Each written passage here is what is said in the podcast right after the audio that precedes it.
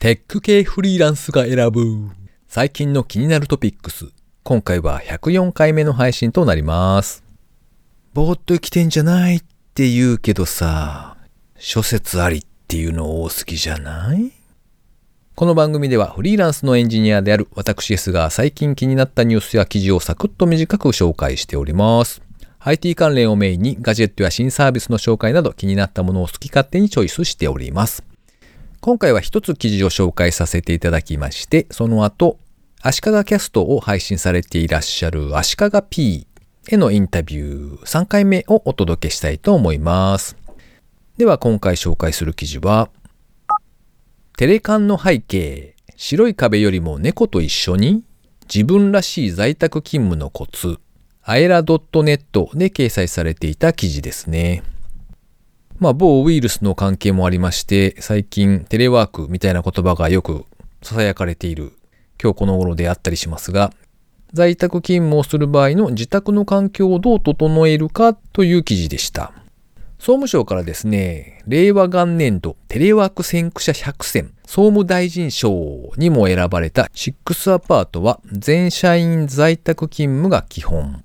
社員は30人だがオフィスには10人分の席しかないということだそうです。シックスアパートさんといえばですね、ムーバブルタイプで有名な会社さんですね。で、同社は働く環境を自ら作るための費用として、全社員一律で月1万5千円のテレワーク手当を導入されているんだそうですね。カフェ代だったりとか通信費など用途は自由。で、申請も不要なんだそうです。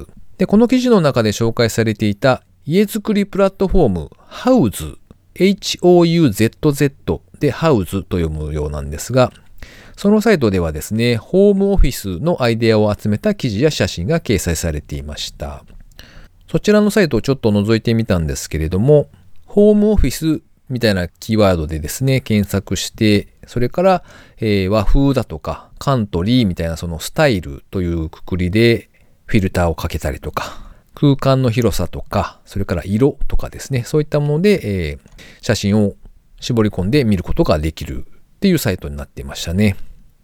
まあなかなかおしゃれな感じのが並んでいてですね、だいぶこの自分の住んでいる環境との間に遠い距離感をこう感じながらちょっと見ておりましたが、まあそれはさておきですね、記事のタイトルにあったテレカンっていうのはですね、テレカンファレンスの略なんだそうですね。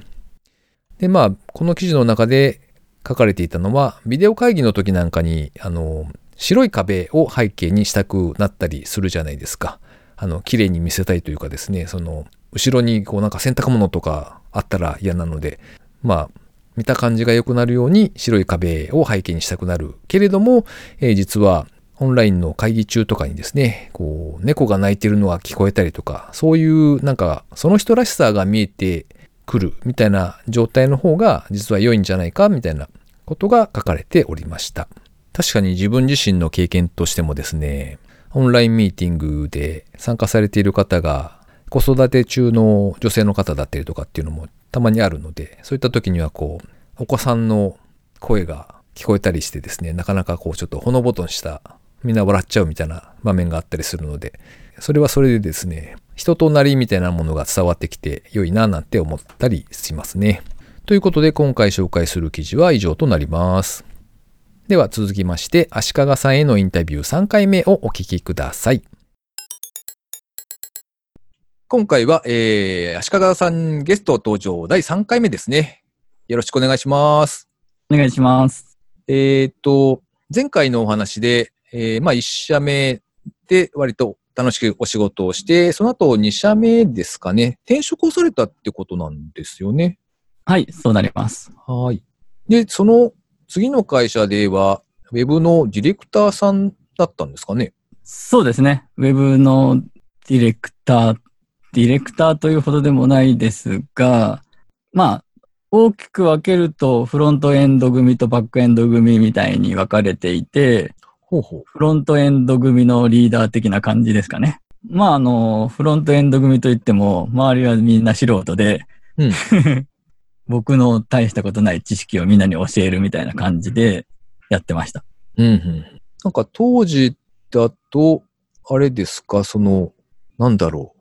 なんか、ウェブ制作ツールみたいなものって、もうあある時代でしたっけ？ウェブ制作ツールはありましたね。で、当時、多分、Adobe Go Live というあ、はいはい。ツールを使っていたと思います。これがうん、あの、もともとサイバースタジオっていうソフトウェアだったんですけど、そのソフトウェアがすごく僕は好きで、うん。で、それが Adobe に買収されて、うん。うん。Adobe Go Live ってだったんですけど、うん。あ Go Live サイバースタジオっていう Go Live が会社の名前だったのが、うん。買収されてツールの名前になったっていう。へえ。はい。ちなみにその前に Adobe ページ見るっていうオーサリングツールがあって、うん。それは結構あなかなかあんまり使えないものだったんですけど。はいい。なんでオーサリングツール自体はありましたね。うーん、なるほどね。えっと、ディレクターさんのお仕事っていうと、なんか、なんでしょう、こう、人をまとめる結構大変なお仕事っぽいイメージがあるんですけど、どんなことされてたんですか？あそこでやってたことは、そんな、あの、ディレクター苦労話みたいな話にちょっと残念ながらならないと思うんですが、うん、うん。自社開発でウェブサービスを作っていて、ほう。で、それのフロントエンド側をやっていたんですが、先ほど言ったように、ほぼ素人集団だったので、うん、うん、その仕事の割り振りの仕方とかもうん。僕もよくわかんないし、うん。なんで、人をうまく使って作業するというよりも、うん。結構自分でやっちゃってたみたいな。感じだったと思います。で、それこそ、なんか、なんて言うんでしょう、サイトマップを作ったり、そのうん。全部の構成の何かを作ったりみたいな、なんか、ちゃんとした作り方もしてなかったんで、うん。内政だったんで、うん結構なんかこう、ごちゃごちゃした作り方をしていたので、うん。その点で言うと、あんまりそこでの仕事自体に、こう、うん何か自信を持ってこうですみたいに言えることはないですね。うーん。まあ今、あの、この話は早く終わらないかなと思 なるほど。そういうことですか？って、その、はいはい。あの、何をやってたか、あそこでのその仕事という話ではないというか、の関連として何か言えることがあるとすると、うん。その、さっきもちらっと話、前回もちらっと話出ましたけど、うんフラッシュというのがはいはい。結構幅を利かせていた時代で、うん。で、フラッシュの方をこう極めていって、うん。で、フラッシュで作れるような人になるっていう、うん。そのキャリアの生き方もあったんですけど、うん。それはその、ちょっとだけいたそこの会社、さらにその後僕が独立した後っていうことも含めてなんですけど、うん。でも、フラッシュはかなりフラッシュ使いみたいな人で、うん。その相当レベルの高いものを作ってる人もいましたし、はい。結構やっぱりあれデザイン性とかね、うん。そういうものもあるし、まあ、マイナス面で言えば、こうフラッシュのサイトって結構使いにくいうん。うん。なんで、あんまりフラッシュ自体を、まあ、好きじゃないというか、うん。あんまりそのフラッシュですごいすごいって言われてるサイトとかに対しても結構否定的だったりしたんで、うん。フラッシュ側に進まずに、当時まだちょっと出たてだったうん CSS を極める方に進もうと思ったんですよ。よ。なんで、そこの前のその会社にいた時も、ずっと CSS の勉強をすごいしてた感じですね。で、当時だと、その CSS ハックというか、はい。そのハック技、あの、裏技的なうん。ものを使って、ブラウザの違いによる、その、表示の違いを吸収するとか、うんとにかく、裏技が多い時代だったんで、うん、そうですね。そういうなんかね、こう変な裏技を駆使してどうのみたいなことをやっていて、これはどうだろうなとは思っていたんですが、なかなか思い通りに表示されないし、CSS も本当に最初の頃で、そこで、まあ、とにかく CSS を一生懸命やってきたことは、多分、今につながってる部分はあると思いますね。うーん。なるほどね。えっと、じゃあそこの会社で、まあそのフロント側をいろいろやって、まあいわゆるリーダー的な立場だったってことですよね。はい。で、そこからなぜまた、なん、なん。ていうか、その次はどうされたん。でしたっけお仕事として。はい。そこ、はい。そこの会社が、まあ、まあ、ストレートに言うと、そこの会社が嫌で、うん。その当時いた3人ぐらいで、うん。一気に辞めて、で、辞め、そうですね。辞めた日にうん、3人で辞めて、うん。ラウンド1みたいなところに行って、はい。回ずつ制覇して、みたいな感じで、ボーリングやり、卓球やり、みたいな、はい。そんなこともあったんですが、ほうほうほで、まあそこで、その一緒に辞めた一人とは今でもつながりがあって、う。うん。あるんですけど、まあでそういう意味ではね、それもまあ、うんまあ全然、あの、無駄、無駄だったってわけではないと思うんですけど、で、とにかく辞めるが先に立ってるわけなんで、なるほど。はいはい。はい、あの、次探すみたいんじゃなくて、辞辞めるが先に立ってるんで、で、辞めて、まあ、とにかくその、前いた会社に、まあ前いた会社とは結構その、なんというか、いい感じで辞めてるんで、うん。で、そこにちょっとまた、あの、仕事をしたいしたいんだけどといううん。相談をして、うん。で、それで、その、そこの元々いた会社のウェブの制作とかをし内製していた部隊でうん。お手伝いをさせてもらうようになりというのがフリーランスの最初のステップなんですね。ほうほうほう。じゃあ、正社員で会社に戻るというわけじゃなくて、はい。フリーランスとして、まあ、お仕事に携わっていったっていう感じなんですか？そうですね。うーん。じゃあ、あれですね、その、独立するぜっていうような感じではないってこと？そうなんですよ。うはい。まあ、その当時は妻も働いていたんで、うん。はい。まあ、なんとかなるかなというところで、まあ、妻は随分心配したみたいですけど、うんはい。逆に、正社員にならなかった理由っていうのはあるんですか？あ、それはやっぱりいろいろやってみたいなという気持ちはあったので、ああ、なるほど。100%そこの会社に捧げるのではなく、何パーセントかでちょっと別なことがやりたいなというのはあったので、うーん。なるほどね。そうか、そうか。まあ、じゃあそういうふうに、まあ、独立志向をもともと持っていたっていうところですね。そうですね。まあなんか、いよいよそうなっちゃったかっていう感じですね。やめちゃったし。というのも、うちの父親も、あの、フリーランスで、はい。だから、会社勤め、少なくとも僕が物心ついてから、父親がなんか、スーツ着てネクタイして会社に行くみたいなことは一度もなかったので、あ、へえ。なん、で、そういうサラリーマン的なものって、こう、サザエさんの中で、こうう、ん。波平さんとか、うん。マスオさんとかうん会社に行ってるな、みたいな、はいはい。ああいうの、あれはもう完全にフィクションとして、なるほど。うん、僕の中ではそういうことをやってる人っていうのが周りにいなかったので、へえ。なんで、その、そういう風になっちゃうのかなというのもありつつ、うん。やはりこうね、収入という面で、うんうん。うちのそのね、父親も安定していなかったので。なんで、反面教師的なこともあり、はい。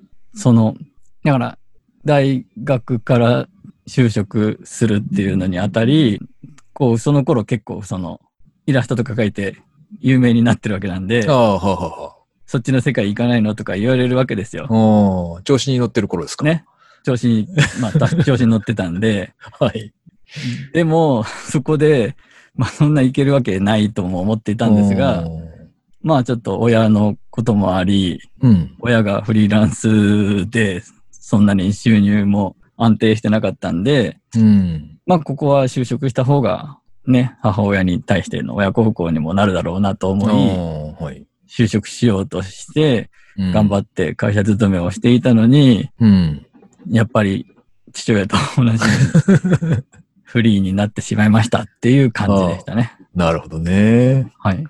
へえ、じゃあそれからもうそのまんま、なんかこう、今に至ってるっていう風なんですか？そうですね。は、そこから、ちょっとずつこう、その、まあ、ある意味、一社に依存しているような状態から、うん。その、常時2社とかはい、3社とかと付き合いがあるみたいな感じでうん。来ていて、うん。うん。なので、その、次々と新規の案件を受けて、サイトをバンバン立ち上げるとか、そんな動きはできないので、うん。うん。どちらかというと、常時、いろいろ面倒を見てる会社がいくつか並行してあって、うん。それが、まあ長いスパンで言うと、ここの会社の仕事がなくなり、でも新しくここの会社の仕事ができるようになりましたみたいな感じで、まあ、大体常時2社は切らないような感じでいけてる感じですうね。ん。それってあれですか？その契約というか、その報酬の体系ってどういう風になってんですか？見積もり出してっていうこと？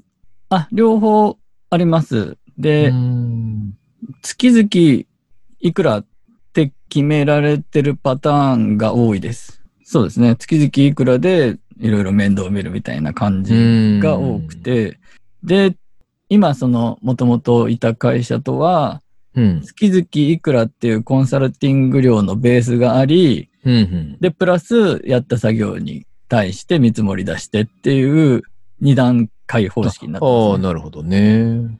へえ、そういうふうに仕事ができるんですね。なんか、見積もりして作ってみたけど、なんか、思ってたよりもめっちゃ時間かかったわ。俺の時給は何百円なんじゃいみたいなのはやったことが何回かあります。そうなんですよね。見積もりって本当にね、大体自分がこの仕事この時間かかるっていう時間の2倍、もしくは場合によっては3倍は絶対かかりますからね。なりますよね。ななぜなぜかそうなるんですよね。うん。なんで、一応2倍は考えてはいるんですけど、んなかなか3倍で見積もり出すのはちょっと勇気いりますようね。ーん、まあそうですね。うんうんそうか。だからあれですね。ある程度信頼をいただけて、この人ならまあ月々動いてもらえば自分とこうの面倒を見てくれるというふうに判断してくれてるんで、まあじゃあ月々固定でこんだけか払うからやってくださいねっていうのが、まあ2本とか、たまには3本だったりするのかもしれないですけど、そういうのが並行してあると。はい、そういう感じです。へえ。それに、新規の案件が年に2回とかぐらいあれば、うんうん。まあ、なんとかやっていけますかね、というくらいの感じですね。うんうんでなかなか大変ですよ。そうですよね。なんか、サイトの、まあ、新規で立ち上げるっていうのも、本当にピンからキリだと思うんで、どれぐらいの規模なのかなっていうのを、また後で教えてください。うんそうですね。あのーフロントエンド側の、うん。まあ、あの、何度もね、フロントエンド、フロントエンド言ってますけど、まあ、そのうん人によってはこの用語がわからない人もいるかもしれないんですが、はいあの、フロントエンド側としての作業として、まあ、うんざっくり大きく分けて、ウェブサイトの場合、デザインっていうのと、はい。あと、HTML、CSS、うん。JavaScript のコーディング。うん。で、あと、最近多いのは CMS の構築ですよね。うんうんで、このそうですね3つの、この大きく3つあって、で、私、この3つを全部やることもあれば、その3つのパーツのうちのどれかだけをやることもあって、うんで、デザインだけをやるってことは、まあ、ほぼないんですけど、うんデザインできてるのの HTML と CSS のコーディングだけをやるみたいな仕事もあるし、うん。うん。CMS の構築だけをやるっていう仕事もあって、うんうん。で、意外と CMS の構築だけをやる仕事が、ここ1、2年ぐらいは多くて、うん。で、まあコーディングとかもできるんですけど、同時にやると、要は納期とかの関係で、うん。その一人の人間が両方やるとね、その時間がかかるわけなんで、なんで、ああ、ちょっと HTML とかのコーディングもできるんですけど、同時にやってるとちょっと時間かかるんで、ちょっとやりたくないですと言って、やらないみたいな感じで、う。うん。CMS の構築だけやるのが、まあ、そっちの方が好きかもしれないです。うん。CMS の構築っていうのは、まあ、例えばワードプレスの本体をインストールして、サーバー上で使えるようにしておくっていうぐらいのとこまでなんですか？あ、違います、違います。あの、コーディングまでできてる、うん。そう、あの、ものがあって、要はテンプレート化するみたいな作業ですかね。あ、はいはいはい。テンプレート化し、なおかつ、その、動き的に、うん。要は、ワードプレスにしても、うん。ムーバブルタイプにしても、その、なんだろう。まあ、例えば検索する機能を入れるとか、うん。絞り込みをする機能を入れるとか、うん。いくつか機能が必要になった場合に、うん。そんなにこう、すんなりできるわけじゃないんで、うん。その吊るしの状態のままで、うん。その、何もせずにこう、すべて思い通りに行くってことはなかなかないのそうで、ですね。場合によってはプラグインを入れるとか、うん。自分でそのね、何か構築する、構築するってか、その工夫でやりきるとか、うん。だからその CMS が持ってる機能にプラスね、なんか JavaScript の別な機能を掛け合わせるとか、うん。で、基本的に JavaScript でなんか作り上げるとか、PHP で作り上げるとか、そこまではやらないので、うん。ありものをうまく組み合わせつつ、うん。うん。ちょっといじったりとか、うんして、なんとか思い通りのものを作る。で、もう、その、やってる時は、すごい Google に助けてもらいながら、うん。うん。とにかくその場でこう調べていって、ガーってこう詳しくなるんですけど、うん。終わると忘れちゃうんですよね。うん。結構うんそうですね。確かに。ああ、ちゃんとメモっとかなきゃダメだなってすごい思うんですけど、うん。やってる時はね、ガーってこう集中力が上がってるんで、うん。で、そこで同じことをずっと続けてるから、うん。だいぶ深いレベルまでいけるんですけど、うん。終わっちゃうと意外と忘れたりとかしてて、うん。次の案件の時にまた調べ直すみたいなはい。あります。それは。感じですね。なるほど。まあ、じゃあ、その、今のお仕事も、うんまあ、ウェブ上のもろもろをデザインしたりだとか、動かすことをこう実現したりとかっていうところで、まあ、知識を活かしながらやっているっていうとこだと思うんですけど、なんか、あ、そっか、これはちょっと次にはお聞きしようかなと思うんですが、あの、ポッドキャストをやられてたりとか、多分はい。他にもいろいろと、こう、いわゆるアウトプットというか、何か取り組まれていることが結構あると思うので、はい。次回はちょっとそちらのお話を、なんでまたそんなことしてんのみたいなことをお聞きできたらと思っておりあます。はい。じゃあ次回もよろしくお願いします。はい。お願いします。以上、足利さんへのインタビュー3回目をお届けしました。続いて、番組へのコメント紹介コーナーでございます。SF2005 かっこ低速人生運行中さんからですね。足利ピートの対談に対してコメントをいただきました。福岡花ホ無線懐かしか？っていう一言だったんですけど、ありがとうございます。花ホ無線ってカタカナで書くんですかね？僕はあの頭の中で何も浮かばなかったので、お、そうか、こうやって書くんだなと思ってちょっと拝見しておりましたが、地元の方には、こう、おうっていう、そういう名前のお店なんですかね。ともあれコメントありがとうございました。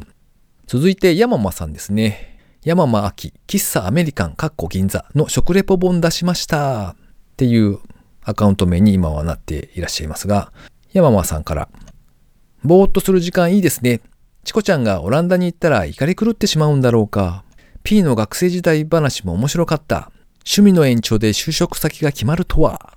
告知コーナー出たいです。電子書籍を紹介したい。でも IT じゃない。涙。とコメントをいただきました。山間さんは、えー、喋りたいこと山々ですっていうポッドキャスト番組を配信されていらっしゃいまして、たまにですね、あの、今、ちょうどゲストで出ていただいている足利 P とですね、なんか、どう番組をより良くしていくかとか、多くの人に聞いてもらうかみたいな、そういうミーティングをやっていらっしゃったりするようですね。で、告知コーナーに出たいということだったので、あの、ぜひぜひということで、山馬さんが書かれた電子書籍が多分テーマになるのかな？えーそちらをですね、告知コーナーということで何回か後になるかもしれませんが、ちょっと紹介をさせていただけたらなと思っております。IT じゃないっていうふうにおっしゃっておりましたが、あの、別に IT じゃないとダメだよっていうのは全然思ってなくてですね、なんというか、情報ってここ最近特にそうなんですけど、入ってくるの偏るじゃないですか。あの、キュレーションサイトというかですね、自分に対してこうきっちりリコメンドをしてくれたりするリソースがあったりするので、そういうのを見てると、まあ確かになんか自分が好みそうなものがすごく並んでいていいんですけれども、そればっかりだと多分ですね、なんというか、全然違う、でも、触れてみたら、お、すげえそれ面白いじゃんって思えるようなですね、そういったものに触れる機会を多分なくしているんだろうなっていうのをちょっと最近よく思うので、まあ全然ジャンルにはこだわらずですね、ちょっといろいろな分野のものを紹介できたらななんて思っております。それから水流さんですね。いつもありがとうございます。100回目達成おめでとうございます。めでたい。また番組内で感想を読み上げていただき嬉しい限りです。最近お子様がお生まれになったそうでおめでとうございます。それで多分ですね、結構忙しい生活を送られていらっしゃるんじゃないかなというところですね。で、何個かあの続けてコメントをいただきましたので、2つほどですね、ちょっと紹介して、紹介させていただけたらと思います。100回目拝聴完了。期待の超新星のファンさんがちょこっとゲスト。ファン FM を聞いた時、同じように声優さんのラジオみたいに声が通って聞きやすいって思いました。それから101回目拝聴中、お手元用メガネの出だしにくす、ふくよかな方の服など、日本語の相手に配慮した言葉遣いは本当面白い文化。生涯エンジニア、まあそうなりますよな。マネジメントは楽しそうにしている人も多くはないし、何より面倒ごとの比例に対してバックが少なく見えますしね。っていうコメントをいただきました。100回目にファンさんが出ていただいて、超新星っていう風でおっしゃっていたんですけど、水流さん、超新星は爆発した後の星ですよ。ということをお伝えしておきたいと思います。お手元用のメガネに関してはですね、もう完全に手放せなくなっている状況ですね。なので、あの、昔はあの、ほら、よく役所とか、なんかこう、物を書く場所があるじゃないですか。もしくはこう、スーパーのですね、ただいまキャンペーン中、ほにゃらら旅行へご招待のキャンペーンでこう書く、申し込みを書く場所とかですね、ああいうところにボールペンと一緒にですね、なんか多分安いやつだと思うんですけど、老眼鏡みたいなのが置いてあってですね、いやいや、老眼鏡じゃないですよ。お手元用メガネですよ。あれが置いてあってですね、なんか、これは、なんか、よく置いてあるの見るけど、いるんかなって思ってたんですが、いや、まあ確かにですね、万が一忘れていた時にはですね、全然お手元が見えないのでですね、確かにいるわって最近はよく思います。ということでコメント紹介のコーナーでした。ありがとうございました。それから最後にですね、個人的な近況なんぞをお話ししておりますけれども、えー、しばらく前にですね、50代以上エンジニアのキャリアストーリー、将来のエンジニアライフを考えるっていうイベントをですね、発見したんですよ。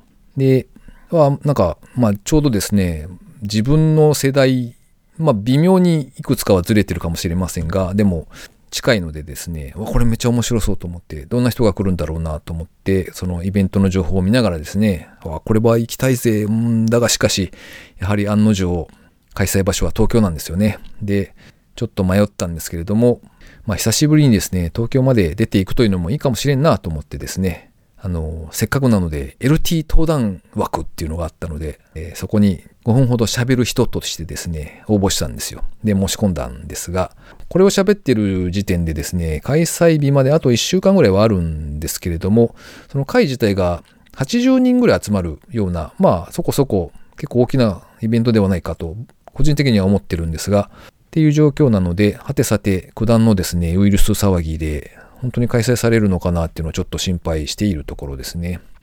開催していただければ別に、あの、自分でいろいろこう、自衛を行いつつですね、頑張って参加する所存ではあるんですけれども、まあ、なくなるならなくなるで仕方がないんですが、まあ、その際には LT の資料準備がいらなくなるっていうのがあるので、うん、どうなるんだろうなっていうことをですね、ちょっとやきもきしながら連絡があるんだろうかないんだろうかって思ってる今日この頃ですね。いやーしかし、やきもきって何？って思ってですね、語源調べてみたんですけど、やっぱり諸説あるみたいですよ。この番組へのご意見ご感想など絶賛募集中です。ツイッターにてハッシュタグカタカナでテクフリをつけてつぶやいていただくか、ショーノートのリンクからですね、投稿フォームでメッセージをお送りいただくこともできますので、そちらからお送りいただけたらありがたいです。スマホ用にですね、ポッドキャスト専用の無料アプリもありますので、アプリからですね、テクフリで検索していただいて登録、登録っていうのをしておいていただくとですね、毎回自動的に配信されるようになって便利です。便利です。ということで今回も最後までお聴きいただきありがとうございました。来週は久々にですね、東京へ出かけるぜということでワクワクしているんですけれども、まあ、感染には気をつけながらですね、行きたいと思っております。そしてこの音声は別撮りで撮っているんですけれども、収録の翌日ぐらいにですね、イベントの開催は延期となりましたという連絡がありましたとさ。ということで、えー、今回も最後までお聴きいただきありがとうございました。それではまた、失礼します。